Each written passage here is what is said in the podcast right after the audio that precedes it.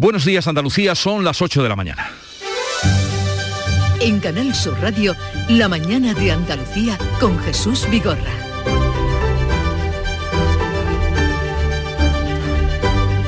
Seguimos atentos a las decisiones en el seno del Partido Popular tras la crisis abierta la semana pasada.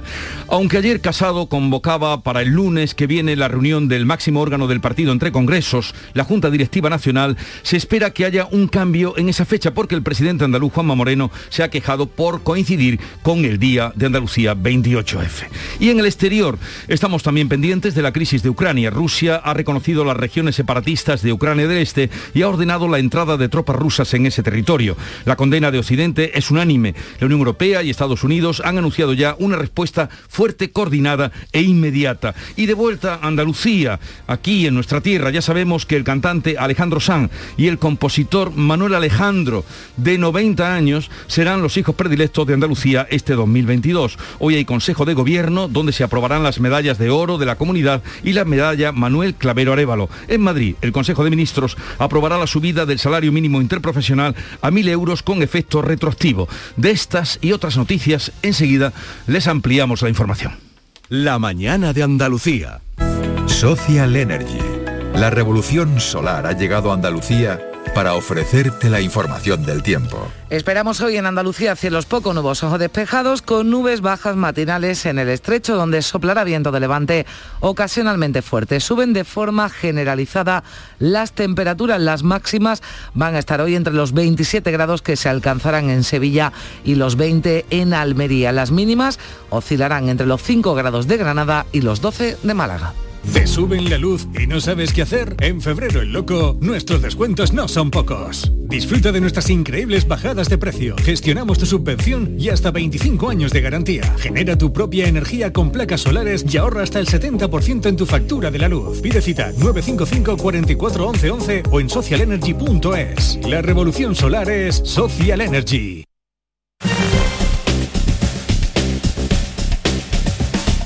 Y vamos a conocer ahora cuál es la situación del tráfico en Andalucía. Conectamos con la DGT. David Iglesias, buenos días. Muy buenos días. A esta hora encontramos tráfico lento en Córdoba capital, en la A4, en sentido Madrid, también en Sevilla. Especial precaución en la entrada por la A49 en Castilleja de la Cuesta. En Cádiz a esta hora lo peor lo encontramos en la A48 y también en la CA33 a la altura de Polígono 3 Caminos en sentido San Fernando. Y especial precaución en Málaga. Vamos a encontrar complicada la entrada a la capital malacitana por la A357 en el entorno de Polígono Alviso y Mercamálaga. Y también en Granada van a encontrar tráfico lento en la GR30 en sentido norte, en sentido Jaén.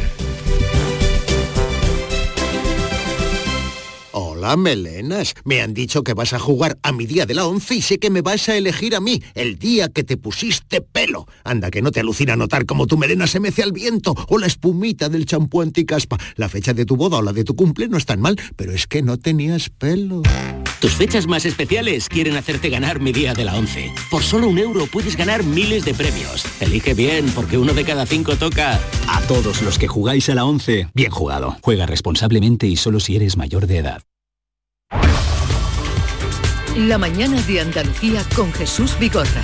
Noticias. Son nombres muy conocidos, pero hoy están de máxima actualidad. Alejandro Sanz y Manuel Alejandro, hijos predilectos de Andalucía. El Consejo de Gobierno aprueba hoy martes estas concesiones y también las medallas de la comunidad con motivo del 28 de febrero. Carmen Rodríguez Garzón. Ambos compositores, ambos músicos van a recibir esos galardones de hijos predilectos el próximo lunes, el 28 de febrero, el Día de Andalucía. Hoy el Consejo de Gobierno va a dar a conocer el resto del nombre, de los nombres de los premiados, las nueve medallas de oro de la comunidad autónoma, además de la medalla de Andalucía Manuel Clavero Arevalo. El año pasado el gobierno andaluz concedía el título de hijo predilecto de Andalucía a una sola persona, al cantante Rafael, al cantante jienense. Con la medalla de Andalucía Manuel Clavero Arevalo fue galardonado el Parlamento de Andalucía. Ya, por cierto, la sala de Consejo de Gobierno, donde hoy se van a aprobar esas concesiones, esos eh, premios, lleva el nombre de Clavero Arevalo, del que el presidente de la Junta, Juanma Moreno, destacaba la pasada tarde su compromiso con Andalucía y su altura de miras, también su enorme capacidad de diálogo tan necesaria hoy en día, según el presidente. Y donde las posiciones llegan a un nivel de hipérbole que a veces eh, generan un, tono, unas formas, un ruido no solamente no agradable, sino nada edificante en nuestro sistema democrático. Yo creo que mm, dialogar es el instrumento más poderoso que tiene cualquier político. Manuel Alejandro, 90 años y todavía eh, poniéndose al piano para componer, es además hijo mm, de hijo predilecto de Andalucía, va a recibir también el título de hijo predilecto de Jerez. Pablo Cosano.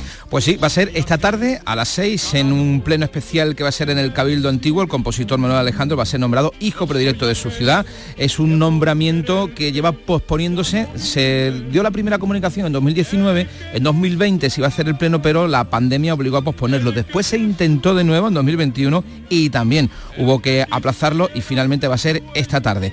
Y además va a coincidir con todo este tsunami de reconocimientos que le viene porque eh, Jesús mañana la Diputación Provincial de Cádiz lo va a reconocer también eh, como hijo predilecto de la provincia, en un pleno que se va a celebrar en la Diputación también a las 6 de la tarde.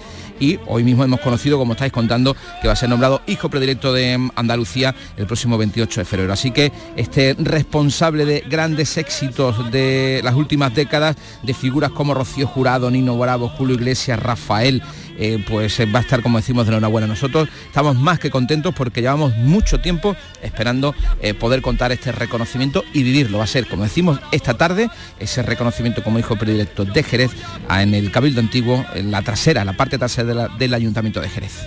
Pues vamos a dejar a un lado la parte más festiva, indudablemente que incluso trataremos de hablar con Manuel Alejandro, pero dejamos esa parte festiva porque el 28 de febrero, Día de Andalucía, es precisamente o era cuando Pablo Casado había convocado la Junta Directiva Nacional del PP para resolver la crisis interna de la formación. Y Juanma Moreno ya le ha trasladado su malestar por la elección de la fecha. Sí, así que como dices, el presidente del PP estaría barajando posponer el encuentro, el paso previo, ese encuentro, esa Junta Nacional, Junta Directiva Nacional del PP, que es el máximo órgano entre congresos y sería el paso previo al conclave, al Congreso Extraordinario que ya vienen demandando desde hace días algunos cargos del partido para buscar una salida a la crisis interna. Juanma Moreno en las redes sociales, una vez que se desvelaba esa fecha, 28 de febrero, fecha inicial, se mostraba muy crítico, no es acertado hacernos elegir entre el día de nuestra comunidad y la asistencia a un órgano del PP, decía el presidente al tiempo que reclamaba que las decisiones deben tomarse con tacto y con sensibilidad en un momento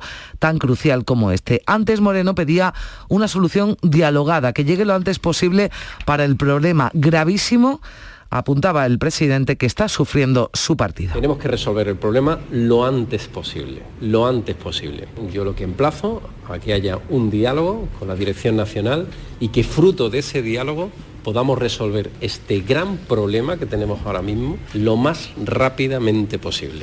La reunión de la Junta Directiva Nacional es el único acuerdo del Comité de Dirección que ha trascendido, que ha difundido Génova después de una larga reunión este lunes. Allí se han producido en ese encuentro algunos momentos de tensión, de divisiones internas, porque algunos de sus integrantes pedían al menos la salida ya inmediata del secretario general de Teodoro García Egea. Esto decía ya entrada la noche, la salida de la reunión, la presidenta del Comité de Derechos y Garantías del PP, Andrea Levy. Eh, le duele a todo el mundo, le duele a quien le duele el Partido Popular y a los que creemos que merecemos los cargos del Partido Popular, pues eh, ese, respeto y pedir eh, unidad y comportamiento ejemplar los próximos antes de esa reunión larga que ha sido, Alberto Núñez Feijó e Isabel Díaz Ayuso exigían soluciones inmediatas y definitivas, sin mencionar explícitamente la dimisión de Casado o la convocatoria de un Congreso extraordinario. El presidente Gallego hablaba de situación de colapso en el partido, asegurando que a Casado le toca tomar decisiones difíciles y complejas. Le corresponde eh, tomar esa última decisión, es el presidente del partido y le corresponde asumir su responsabilidad. Mi opinión yo se la he dado de una forma clara y nítida. Tenemos que tomar decisiones, la respuesta es que sí. Esas decisiones deben ser inmediatas, la respuesta es que sí.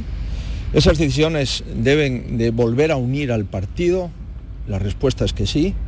Tampoco Isabel Díaz Ayuso concreta su exigencia, pero exigía un giro absoluto en el partido porque considera que la situación es insostenible. Ahora se abre un escenario incierto que se va a tener que dirimir estos días y espero que esto se haga pronto, porque la situación es muy grave, porque nos estamos desangrando, porque cada día que pasa nos hundimos en las encuestas.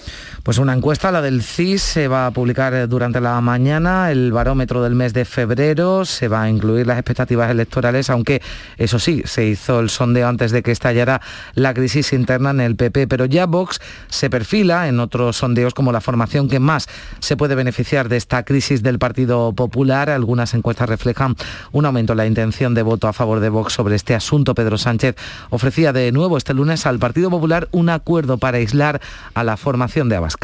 El auge de Vox Decirles que esa no es una buena noticia para ningún demócrata. Ahora mismo está iniciándose las negociaciones eh, de un gobierno autonómico salido de las urnas en Castilla y León, donde el Partido Socialista ha sido claro en cuanto a las alternativas que tiene el Partido Popular. Hay una alternativa a un gobierno de coalición con la ultraderecha, definir un cordón sanitario a la ultraderecha.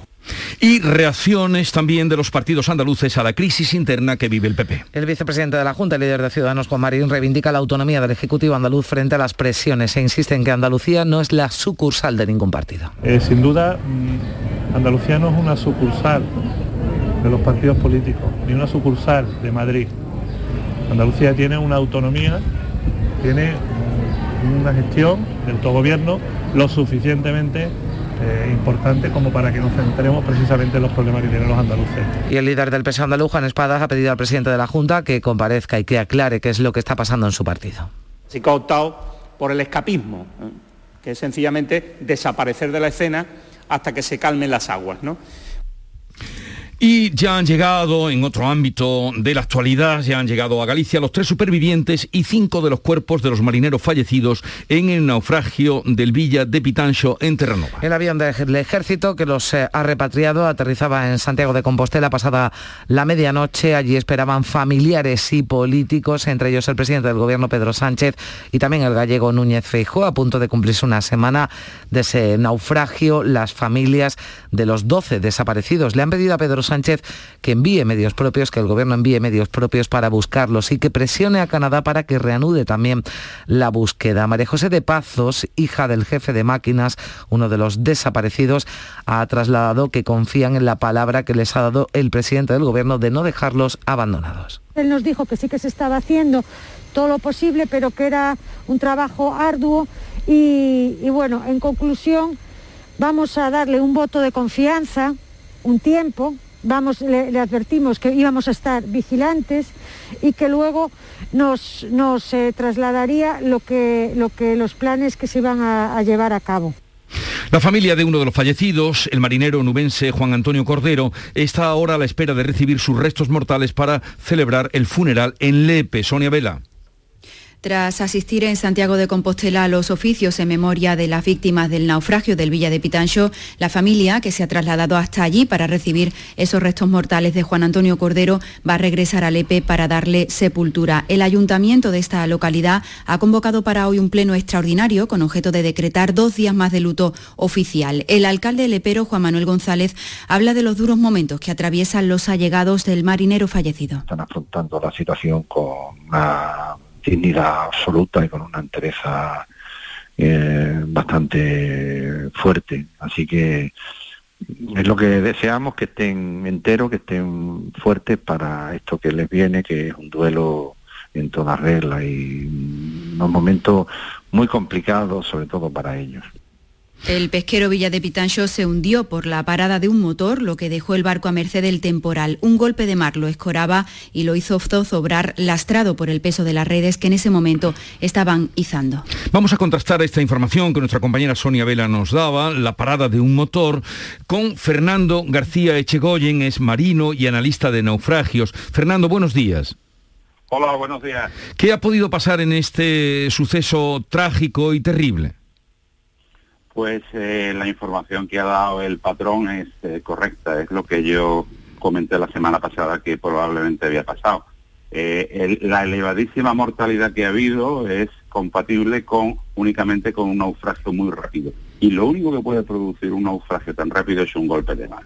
Al barco se le ha parado el motor, no sabemos por qué, hay muchas causas por las cuales se le ha, se le ha podido parar el motor, se ha atravesado al mar porque además iba con el arte calada, con la red calada, iba arrastrando y al atravesarse al mar una ola, una o varias olas le han dado de costado eh, o por popa y lo han, lo han hundido de forma muy rápida.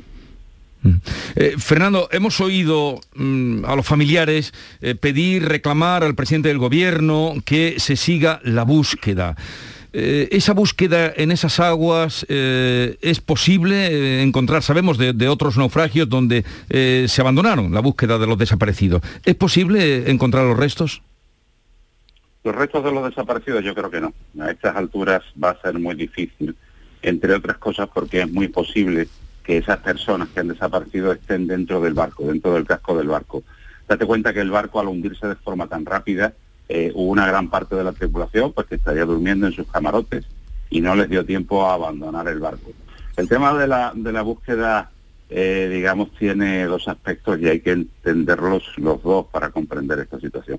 Por un lado, los, los familiares de los tripulantes, que como es lógico y es humano, quieren tener el cuerpo de, de sus seres queridos. Ellos saben perfectamente que están muertos, bien porque se han hundido con el barco, bien muertos por hipotermia, que es como muere la, gente en estas circunstancias. Entonces es muy, es muy humano y hay que entender que ellos quieren tener el cuerpo de, sus seres queridos eh, para poder velarlos, para poder tener un sitio donde, donde llorarlos. Y por otro lado está la, posición, la postura de las, de las autoridades canadienses, que también hay que entenderla. Es decir, eh, las autoridades canadienses saben perfectamente que estas personas han fallecido eh, las autoridades canadienses saben que estas búsquedas son carísimas y sobre todo, sobre todo hay una cosa que tenemos que entender todo y que la gente no, no evalúa cuando se produce un siniestro en la mar y es que los miembros de las tripulaciones de los barcos y aviones que están buscando a estas personas se están jugando también la vida, ¿eh? sobre todo en las condiciones climatológicas tan duras que hay allí ahora mismo. Entonces hay que tener, hay que, hay que entender ambas posturas y, y hombre, yo, yo ojalá apareciera aparecer los cuerpos, ¿no? Pero la verdad va a ser muy, muy difícil. Carmen. Sí, Fernando, ¿qué tal? Buenos días. Eh, Buenos días, Carmen. Decías que algunos de los cuerpos pueden estar en el barco. Si mejoran las condiciones eh, meteorológicas en la zona, ¿el barco se podría recuperar en algún momento? No, no, no, no, no imposible. Mm. Imposible. Es decir, eso nunca, o sea, el barco parece ser eh, que está a una profundidad entre 500 y 600 metros. Yo no lo he podido contrastar porque todavía no han dado la posición, la latitud y longitud del naufragio, yo no lo he visto en ningún medio por lo menos. Pero el barco debe andar entre los 500 y 600 metros. Y aunque tuviese a menos profundidad, todo, todo aquello por debajo de los 150 metros, ahí no se puede hacer nada. Mm. Ni se puede recuperar el barco, ni se pueden recuperar los cuerpos que han quedado dentro. Eh, eso es así y hay que decirlo para, para que nadie mm. se, se cree falsas esperanzas. Fernando García Echegoyen, marino, analista de naufragio, gracias por estar con nosotros, un saludo y buenos días. Un abrazo. Son las 8, 18 minutos de la mañana, sintonizan Canal Sur Radio. Dicen que hay brecha y que no hay mujeres dirigiendo empresa, pero... Sí, siempre he tenido jefa. Solo un 29% de empresas andaluzas cuentan con al menos una mujer en puestos directivos. No dejes que tu experiencia te impida ver la desigualdad. Solo siendo consciente podemos cambiarlo. Accede a nuestra guía. 22 de febrero, Día de la Igualdad Salarial. Junta de Andalucía. Buenos días. En el sorteo del cupón diario celebrado ayer, el número premiado ha sido 85.145 85145. Asimismo, el número de serie correspondiente a la paga, premiado con 3.000 euros al mes durante 25 años, ha sido 9009. Hoy, como cada día, hay un vendedor muy cerca de ti repartiendo ilusión. Disfruta del día y recuerda, con los sorteos de la 11, la ilusión se cumple.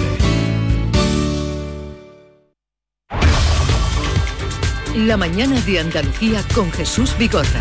Noticias. Vamos a tomar el pulso ahora a la evolución de la pandemia. La tasa de incidencia COVID continúa bajando en Andalucía. Ya está en 466 casos por cada 100.000 habitantes, aunque eso sí, hemos sumado tras el fin de semana, según notificaba la Consejería de Salud este lunes, 32 fallecidos más. En los hospitales andaluces hay un millar de pacientes con COVID. Esta es la cifra más baja desde el 29 de diciembre.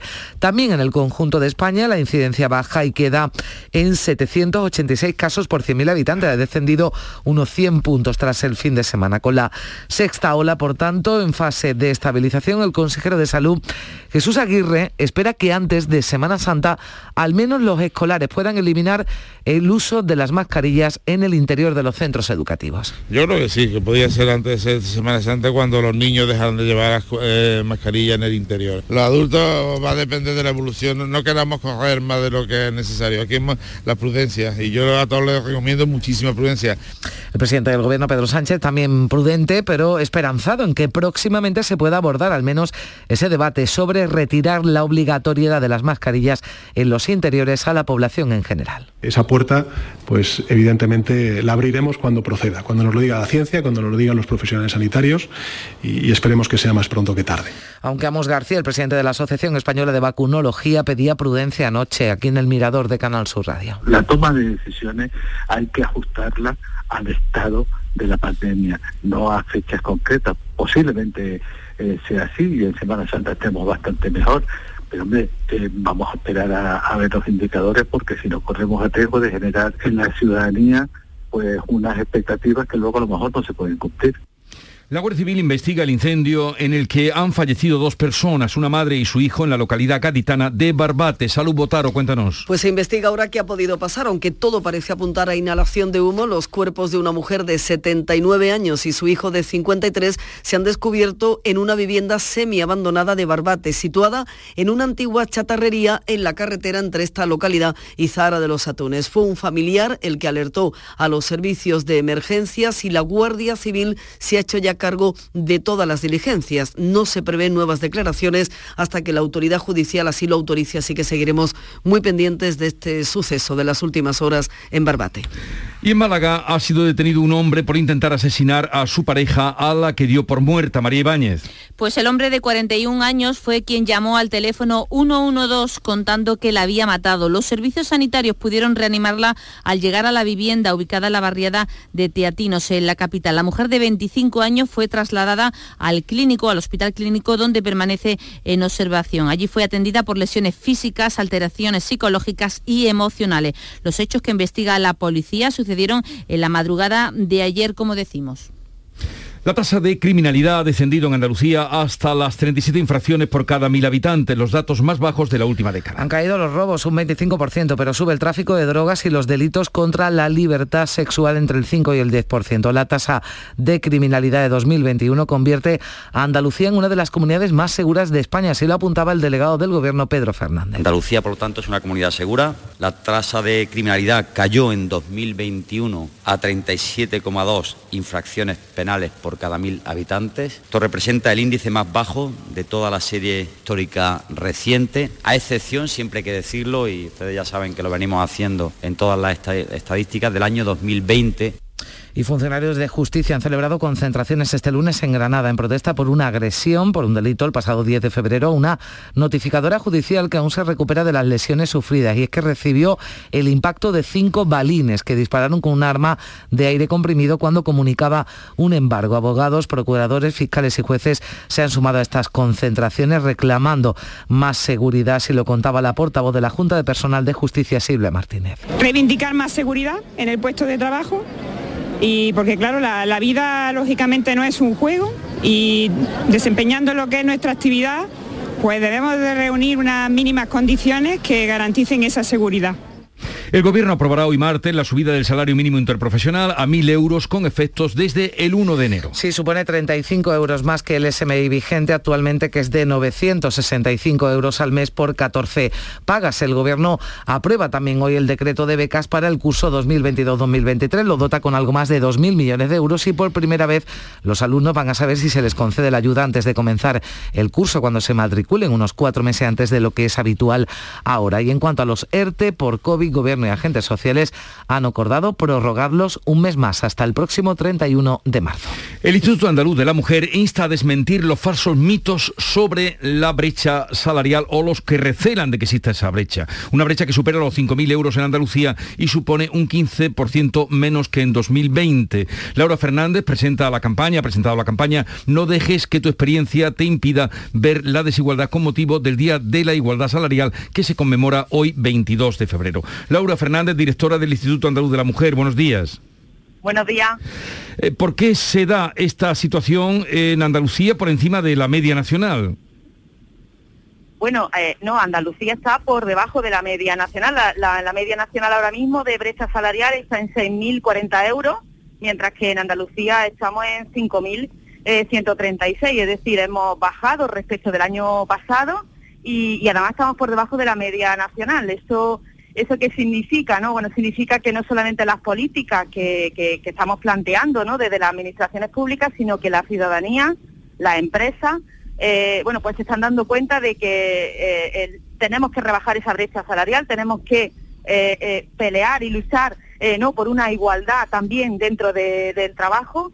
Y bueno, pues como has dicho, este año la campaña del Instituto Andaluz de la Mujer va dirigida a, aquellos y a, aquellas personas que todavía dicen que esa brecha no existe basándose en su experiencia personal. Todos y todas conocemos a alguien que dice, bueno, yo siempre he tenido una jefa o en mi trabajo las mujeres y los hombres eh, cobran igual. Yo a, esa, a esas personas lo que le digo es que su experiencia puede que no haya sido de desigualdad, pero los datos están ahí, la estadística, los datos objetivos están ahí y todavía existe una gran brecha, una gran brecha salarial eh, en Andalucía y en España, ¿no? O sea, vamos a mejor en Andalucía, como usted nos eh, confirma, pero ¿cómo se puede acabar con esa brecha salarial?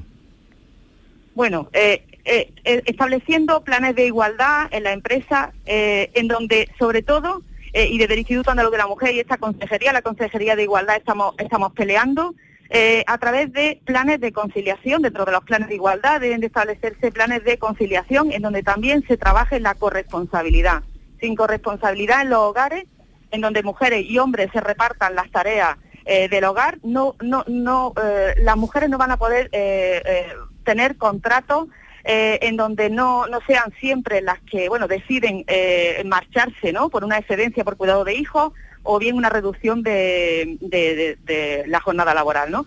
Eh, tenemos que trabajar en esa conciliación, en esa corresponsabilidad, no solamente desde las empresas, sino también cada uno y cada una de, nosotros, ¿no? todos los días. es una de las cosas ¿no? fundamentales. Nosotros, desde el Instituto Andaluz de la Mujer, también hemos creado la marca andaluza de excelencia de igualdad para impulsar esas empresas que hoy en día en Andalucía ya eh, eh, trabajan por la igualdad, más allá de un plan de igualdad, sino que establecen medidas para que esa conciliación sea, sea real.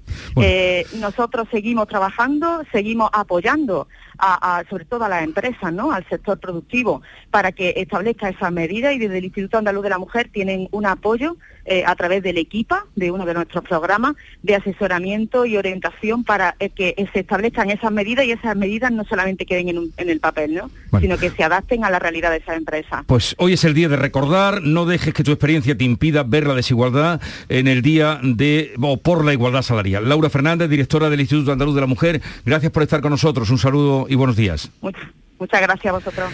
Y vamos a la crisis de Ucrania. La tensión aumenta después de que Putin haya reconocido este lunes la independencia de las provincias prorrusas de Donetsk y Lugansk. Y esto a pesar de las advertencias en sentido contrario de las potencias occidentales, Putin ha movilizado a sus fuerzas armadas y los primeros camiones rusos ya han entrado en los territorios separatistas. Considero necesario reconocer de inmediato la independencia y la soberanía de las repúblicas populares de Donetsk y Lugansk Exigimos a Kiev que detenga los combates. De lo contrario, la responsabilidad del derramamiento de sangre recaerá sobre los hombros del régimen ucraniano. Cruzar esta línea roja supone romper definitivamente los acuerdos de paz de Minsk de 2015. Esta noche se ha reunido de urgencia en Nueva York el Consejo de Seguridad de la ONU.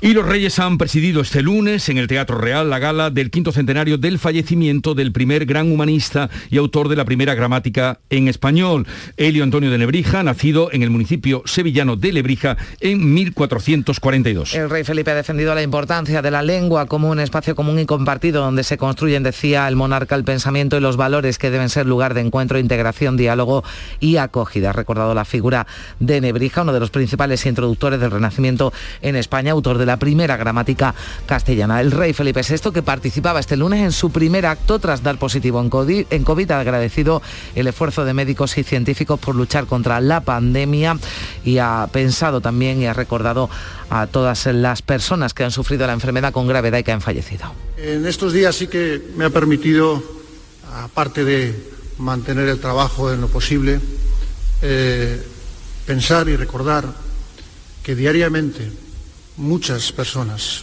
miles de personas, eh, desarrollan la enfermedad y por desgracia siguen falleciendo muchas personas cada día en nuestro país. Llegamos así a las ocho y media de la mañana, tiempo para la información local. En la mañana de Andalucía de Canal Sur Radio, las noticias de Sevilla. Con Araceli Limón. Saludos, buenos días. A esta hora de la mañana tenemos 13 grados de temperatura y esperamos una máxima en torno a los 27-28 grados para este mediodía. La circulación es intensa, hay 4 kilómetros de retención en la A49, en la entrada a Sevilla por la carretera de Huelva, 3 kilómetros en sentido Huelva en el puente del Centenario y un kilómetro en la autovía de Coria. El tráfico es intenso también en las entradas a Sevilla por la avenida de Andalucía, por el Alamillo y por Juan Pablo II así como en torneo, dirección hacia la Barqueta y en la ronda histórica eh, a la altura de María Auxiliadora. También la circulación es intensa en la ronda urbana norte a la altura de San Lázaro en ambos sentidos. Y los Reyes presidieron anoche en el Teatro Real la gala del quinto centenario del fallecimiento del autor de la primera gramática castellana, Elio Antonio de Nebrija, sevillano, nacido en el municipio de Lebrija en 1442. El rey Felipe ha defendido la importancia de la lengua como un espacio común y compartido. Esta gala marca el, el inicio de un año en el que se va a rememorar, estudiar y difundir al máximo eh, el trabajo de uno de nuestros grandes pensadores y humanistas, de alguien esencial, podemos decir, en la configuración de nuestra lengua, sin duda, pero también de nuestra cultura y nuestro pensamiento. Y los datos del COVID, nueve personas han muerto este fin de semana por la enfermedad en Sevilla. Hemos sumado 1.308 contagios. La tasa de incidencia está en 368 casos por cada 100.000 habitantes, más o menos igual que el viernes. Pero ha descendido los ingresos. Ahora mismo hay menos de 200 personas ingresadas en los hospitales sevillanos, en concreto 197, de los que 31 están en la UCI. Automóviles Berrocar, más de mil coches de todas las marcas y modelos. La mejor garantía del mercado, inmejorable financiación, sin sorpresas de última hora y con total transparencia para que la compra de tu nuevo coche sea una decisión inteligente. 50 concesionarios Berrocar y más de 700 talleres concertados en territorio nacional. Entrega a domicilio totalmente gratis. GrupoBerrocar.com Hoy el llamador en el Lope de Vega. A las 9 de la noche, ceremonia de entrega del Memorial Luis Vaquero a la banda municipal. Abel Moreno y la Hermandad del Gran Poder. La noche del llamador. Escúchalo en directo en Canal Sur Radio Sevilla. Y también lo podrás ver en Canal Sur Más y canalsur.es. Iberfurgo. El alquiler de furgonetas con una nueva y variada flota de vehículos industriales en Sevilla les ofrece la información deportiva.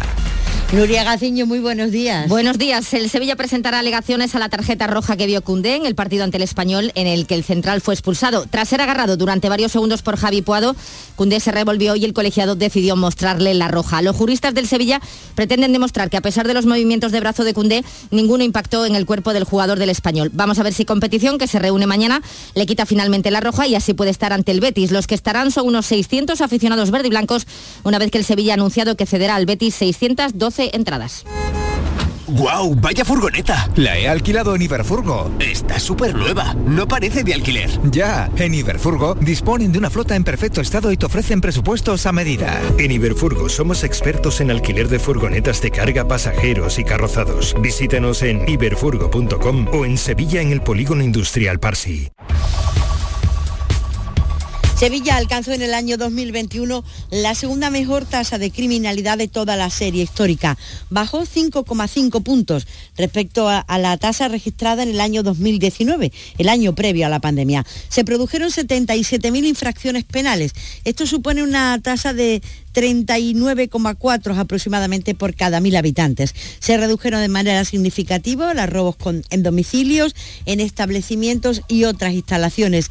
Y dos nuevos focos de gripe aviar en la provincia, en concreto en una granja de gallinas ponedoras y otra de recría, ubicadas en Carmona. Son 196.000 y 30.500 animales censados en cada una de ellas, respectivamente. Se trata de dos nuevos casos que están dentro de la zona de restricción y en ambos casos se ha eliminado el material eh, contaminado. Y el Ayuntamiento de Sevilla quiere lograr que la maratón esté entre los primeros puestos del circuito europeo en competencia directa con la de Berlín o con la de París.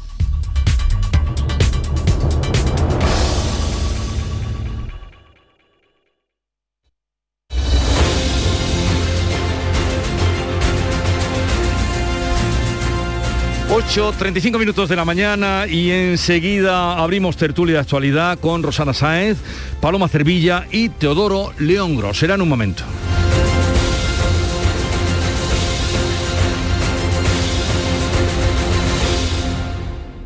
En Canal Sur Radio, por tu salud, responde siempre a tus dudas. Las alergias, ¿están por venir o han llegado ya? Esta tarde en el programa nos acercamos a la situación y conocemos las posibilidades de prevención y tratamiento de las alergias primaverales con los mejores especialistas en directo. Envíanos tus consultas desde ya en una nota de voz al 616-135-135. 616-135-135 por tu salud.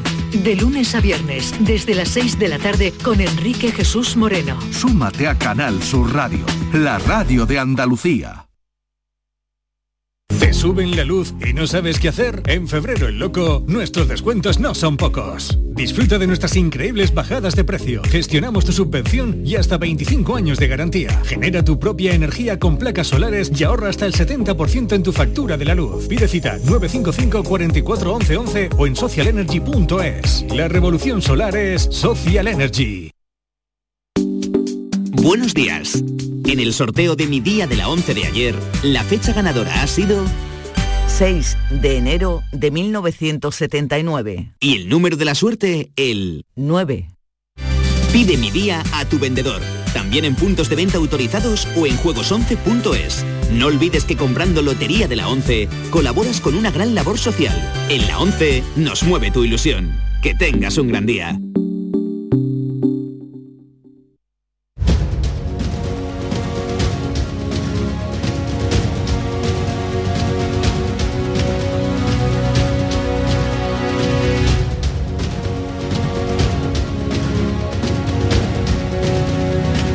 La mañana de Andalucía con Jesús Vigorra. Y para analizar la actualidad, hoy contamos con Rosana Sáez, presidenta de la Asociación de la Prensa de Jerez. Rosana, buenos días. Buenos días. Eh, Paloma Cervilla de ABC y además eh, nuestra, nuestros ojos en Madrid. Buenos días, Paloma. Hola, Paloma, está Hola, ahí. Buenos días, Jesús. y en... ¿Me escuchas? Sí, sí, te escucho, te escucho. Adelante. Ah, vale, vale, vale. No, quería saludar a mi, a mi compañera y amiga Rosana, otra jerezana de adopción y me encanta compartir con ella la tertulia. Ayer cuando vi tu nombre me hizo una ilusión, compartimos tertulia encantadas, ¿verdad? Grandes Eh. amigas somos. Bueno, pues, claro que sí. Me alegro, me alegro de que estéis esta mañana aquí y también eh, Teodoro León Gros. Eh, Teo, buenos días. Buenos días, lamento inmiscuirme en este entorno jerezano, verdaderamente. También nos cae bien. Admirable. Eh, a ver, tenemos muchas cositas que, con- que contar, pero eh, a ver, lo primero, eh, bueno, parece que eh, ya no será el día 28 de febrero, el día de la convocatoria de la Junta Extraordinaria del Partido Popular. Sí, porque- yo- pero, pero yo, Jesús, yo no creo que fuera una falta de respeto, creo que es algo peor.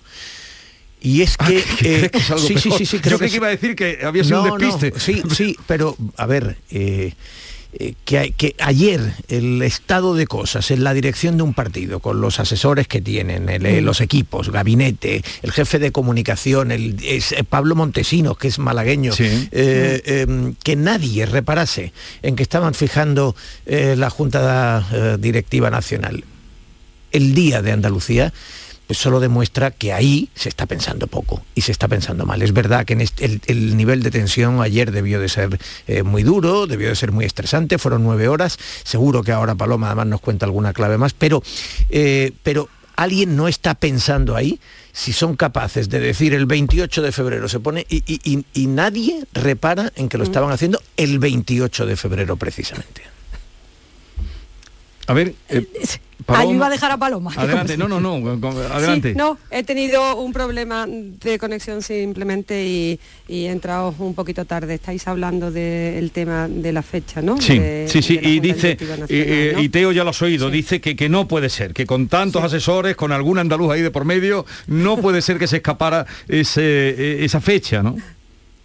Hombre, Teo, yo con lo que está cayendo, Teodoro el bueno, perdón, perdón, que el otro día te, comparaba con él el malo, que parece que es el malo de esta película. Yo creo que con lo que está cayendo en Génova, Teodoro, era imposible que cayeran, que el día 28 era el día de Andalucía. Creo que cuando se dieron cuenta rápidamente han cambiado para que sea el, el martes, porque claro, a la dirección nacional esta que tenemos allí atrincherada, lo único que falta que es Andalucía, eh, bueno, que Andalucía está absolutamente en contra de este disparate, pero por lo menos poder captar algún diputado nacional o presidente provincial que en esa junta directiva, que va a ser terrorífica, terrorífica, eh, puedan conseguir algún, apoyo a Casado. A mí me gustaría que antes de esa junta directiva eh, fuera posible un acuerdo porque Pablo Casado me parece que es una tristeza para el Partido Popular que el martes tenga que salir arrastrado de la sede de la calle Génova. Yo creo que, tampoco se lo merece. Eh, yo estoy un poquito entre los dos, pero sí a mí me resulta, comparto un poco con Teo, que, efectivamente con, son nueve horas eh, eh, intensas y con el equipo de asesores, la gente que tiene alrededor, mm, el Día de Andalucía, incluso Juanma Moreno había anunciado que no iba a celebrar el acto que tenía previsto en Madrid porque no quería eh, que se empañase por la crisis interna del PP. Eh, cuando vas a fijar un día, mm, te hace, yo soy un poco de piensa mal y acertarás. Es extraño, pero como dice Paloma, la jornada de ayer fue muy, muy intensa. Además, eh, la jornada empezó dando un golpe eh, eh, por delante, yendo por delante con la rueda de prensa de Ayuso, una rueda perfectamente estudiada, en un momento además, en un acto de trabajo, con mensajes clarísimos. Y además, eh, en, esta rueda de prensa a mí, de momento lo primero que me llamó la atención, a la misma hora que empezaba el comité de dirección, teníamos Ayuso en los medios de comunicación dando una rueda de prensa en la que empezaba primero por su tema, luego seguía con el acto y se había estado hablando durante toda la mañana que no iba a responder a preguntas y le de repente, ante la sorpresa, sí hay respuesta a las preguntas de los periodistas y en esas respuestas a las preguntas, después de lanzar mensajes muy claros y volver a decir, porque mm, aquí no olvidemos que el gran problema y donde ha llegado tan lejos Casado es que eh, el tema está en la Fiscalía y ella está muy dolida y ese asunto está en Fiscalía y ayer lo vuelve a dejar claro. No puedo perdonar, no le va a salir gratis eh, las hmm. declaraciones tan duras que hizo el viernes en la COPE. Entonces, así empieza la jornada de ayer, con esos mensajes y en esas respuestas ella ya también deja claro, en esas conversaciones que había tenido con Feijó de antes, vuelve a dejar claro que ella en ningún momento eh, pretendía ocupar el espacio de Casado. Y así empieza la jornada. Eh, aguantará, puesto que no va a ser el día 28 de febrero. Diciendo que ella lo ha dejado todo, que ella lo ha entregado todo en fiscalía, donde le ha arrastrado maliciosamente casado. Bueno, yo creo que, bueno, lo que hizo lo que hizo ayer eh, Ayuso es absolutamente lógico. sí, pero es un de estratega, A nivel de comunicación es digno de, de estudiar lo bien porque la rueda fue con mensajes de verdad, cada mensaje, pero en esos mensajes incluía el desabastecimiento, la no protección de los sanitarios, mm. que el gobierno había fracasado, eh, que era casado quien la había llevado a la fiscalía, que no tenía problema en dar toda la documentación a la fiscalía y que esto no lo iba a perdonar. en la columna de hoy, em, justamente lo que planteo es que eh, Pablo Casado, hay algo que evidentemente no ha entendido Pablo Casado y mm. Teodoro García Gea. Em, Teodoro García Gea es el brazo armado, en definitiva y es que estaba librando una guerra de comunicación, que el campo de batalla actual, el campo de batalla preponderante es la comunicación. En el, en el campo de la comunicación, eh, Miguel Ángel Rodríguez los ha arrollado literalmente. Totalmente. Es decir, desde el, eh, desde el momento en que irrumpen con los titulares, que se filtran los titulares del espionaje, ha sido eh, una masacre permanente. Digno de estudiar, desde, Teo. Desde el frente, efectivamente, desde el frente. Es decir, se anticiparon con la cuestión del espionaje, eh, porque el, el día anterior García G había estado esgrimiendo ante periodistas el dossier. Eh, Pablo Casado volvió a cometer un enorme error. Eh, bueno, dio, golpeó primero a Ayuso en la comparecencia del día siguiente.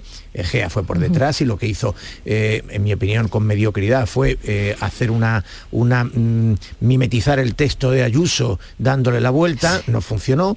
Al día siguiente Pablo Casado comete un enorme error, que es ir a dar una entrevista a Carlos Herrera, que es un profesional como la goma del pino, y lo primero que, que naturalmente le hizo las preguntas que le tenía que hacer. No, no, no es una entrevista a cara de perro, eh, No. no, no es un, eh, no es un entrevistador, digamos, no, no fue un territorio hostil, fue sencillamente ante un profesional que, que le hizo las preguntas que le tenía que hacer y, eh, y- y puso a Pablo Casado en una posición incómoda. Pablo Casado no tenía bien elaborado el guion, se fue a dar un discurso algo lastimero y, de nuevo esgrimir con- cuando estaba muriendo gente, Mm. dar una Eso fue muy duro, hermano. Eso es lo que le ha dolido a ella. Ayuso, Ayuso reacciona de inmediato con una contraentrevista en el mismo sitio eh, y así sucesivamente, es decir, eh, eh, siempre ha ido por detrás y siempre han ido perdiendo puntos.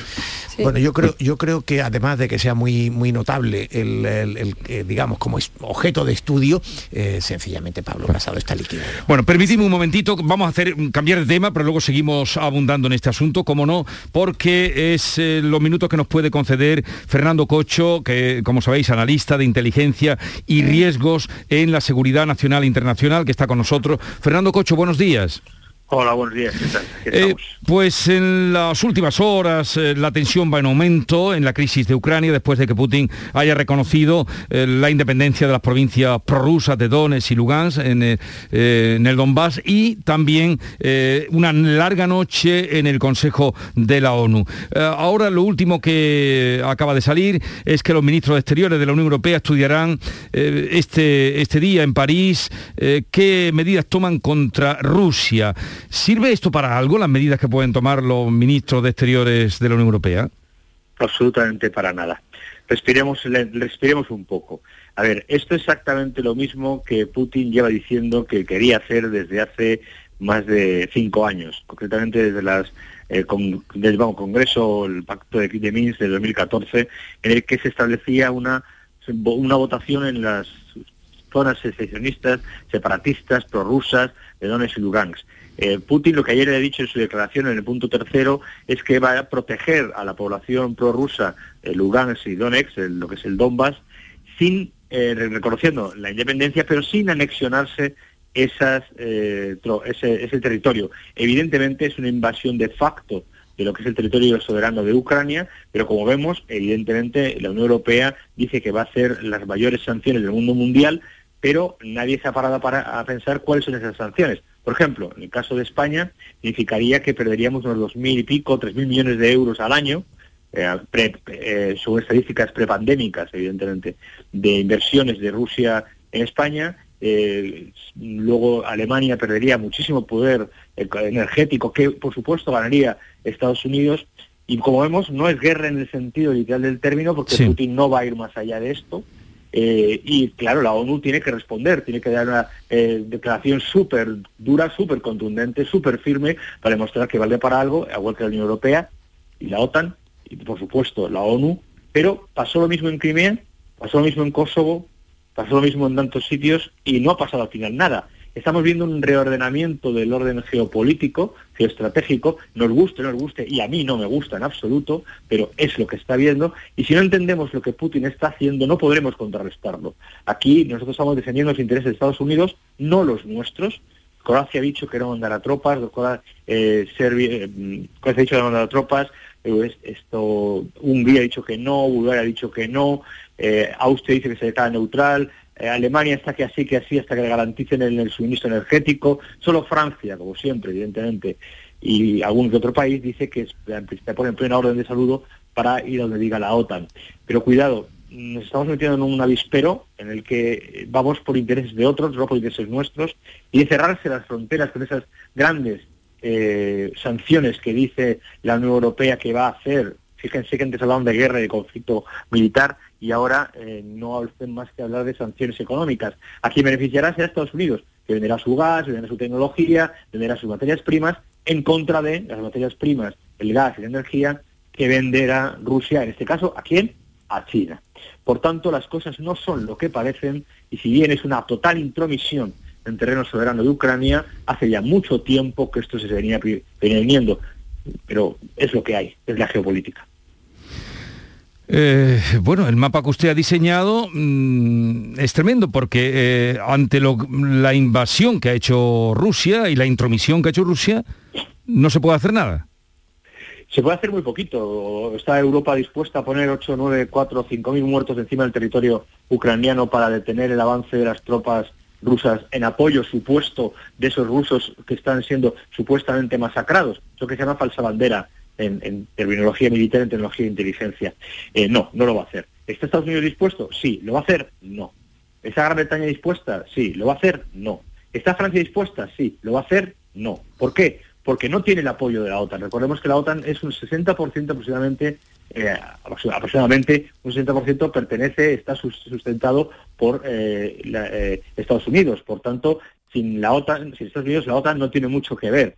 Y en este caso, eh, como dicen los acuerdos de Minsk no, cumplidos en el 2014, había que haber celebrado un referéndum en el 2014, 2015, 2016, para ver qué se hacía con esas repúblicas rebeldes, y no se hizo. En ese momento Putin se cree con el derecho, que no lo tiene, de apoyar unas milicias prorrusas y ahora reconoce la independencia de esas milicias prorrusas de esas zonas de Lugansk eh, como hizo con, ocurrió en Kosovo y nadie hizo nada, como ocurrió con la invasión de Crimea y nadie hizo nada, porque Putin en su documento nacional de seguridad nacional dice, establece que lo que quiere es un corredor de seguridad terrestre que vaya desde los países bálticos, que ya los ha perdido evidentemente, hasta la península de Crimea. Y mientras no consiga eso, y eso pasa por la derecha del Dnieper, el Donbass, mientras no consiga eso, no parará. Entonces, estamos en una posición en la que, una vez más, eh, la falta de visión geopolítica nos pone en situación, sobre todo a la Unión Europea, muy, muy complicada. Vamos a perder muchísimo dinero, vamos a perder muchísimas inversiones y si me dicen ahora que por encima de todo está la democracia, entonces yo les recuerdo, que no me cae ninguna duda que es así, eh, yo les recuerdo que por qué no hicimos nada en Crimea, no hicimos nada en Kosovo, no hicimos nada en todos estos países en los que sistemáticamente ambas potencias u otras potencias igual peso, como China, por ejemplo, han invadido territorios soberanos y en aras de una revolución o en aras de un apoyo a una milicia o una parte de la población étnicamente eh, o culturalmente próxima amenazada y no hemos hecho absolutamente nada. No olvidemos que el número, el hijo mayor de Biden es el, es el director financiero, el director, perdón, jurídico y financiero de la mayor gasística ucraniana que hay eh, con sede en Chipre. Por tanto, aquí se juegan otras cosas, independientemente del honor y la dignidad de las fronteras, se juega la economía y en el caso de España, datos del Instituto Nacional de Estadística de hace dos años con remonte actual, cerca de 2.500, 3.000 millones de euros. ¿Estamos dispuestos a eso? Bueno, eh, Fernando Cocho, analista de inteligencia y riesgos de seguridad nacional, gracias por estar con nosotros. Nos deja ahí esas preguntas en el aire, eh, que desde luego son para tentarse la ropa. Eh, gracias por atendernos una vez más. Un, saludo. Buenos días. Bueno, no sé si queréis comentar algo a esta. este señor mm, da por consumado ya mm, las adhesiones que se ha hecho Putin. A ver, ¿Será así? A ver, yo yo diría de entrada amén, ¿no? Pero, pero eh, yo creo que, que, en el mundo hay algunos servicios secretos eh, que están evidentemente, que juegan en Champions y luego, y luego hay otros, ¿no? Eh, y evidentemente el, el, estadounidense y el británico son por el lado occidental los dos grandes servicios secretos. Y ambos servicios secretos llevan tiempo advirtiendo que esto iba a ocurrir. Eh, le han puesto fecha, le han, mm, en fin, se, ha especulado, han sido más o menos ambiguos, no, no, pero básicamente esto estaba eh, eh, previsto y como acaba de decir este analista, en fin, con, con todo rigor, pues evidentemente se ha consumado un escenario que además Rusia ha ido midiendo muy bien en los tiempos y en el escarceo hasta tener muy claro que lo que ha hecho va a tener muy pocas consecuencias. Hay unas sanciones económicas que no le inquietan especialmente, eh, que le salen, digamos, a devolver, que, en su balanza eh, compensan y probablemente, por tanto, pues esto tenga una vuelta atrás muy complicada.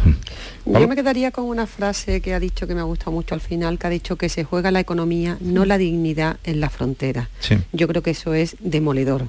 Eso es un resumen de que va a pasar poco, de que las medidas económicas van, van a ser leves, porque España ha dicho que pierde 2.000 millones sí, 2.500 y pico ha dicho. 2.500 y pico, Alemania perdería también. Yo creo que aquí hay un componente económico muy importante y que al final en este, en este tipo de situaciones de la geopolítica importa mucho también el dinero y las relaciones comerciales, con lo cual yo creo que no va a llegar la sangre al río, al final habrá algún tipo de acuerdo económico y al final Rusia, el imperio ruso, se quedará con, gran parte de la influencia en esa, en esa zona y veremos a ver si Ucrania tiene el valor de entrar en la OTAN y la OTAN tiene el valor de abrirle las puertas. Yo, yo creo desde mi humilde opinión desde Madrid, que yo he vivido algunas veces la política internacional y, si no está sobre el terreno es un poco complicado hacer un análisis político, creo que la economía al final triunfará en esta, en esta pequeña guerra fría. Yo quiero pensar eh, y adherirme a ese análisis, pero la verdad que después de escucharle y viendo cómo está la situación es muy, muy preocupante. Y a mí hay gente que incluso me pregunta, pero, ¿pero creéis, como veréis, que va a haber una tercera guerra mundial?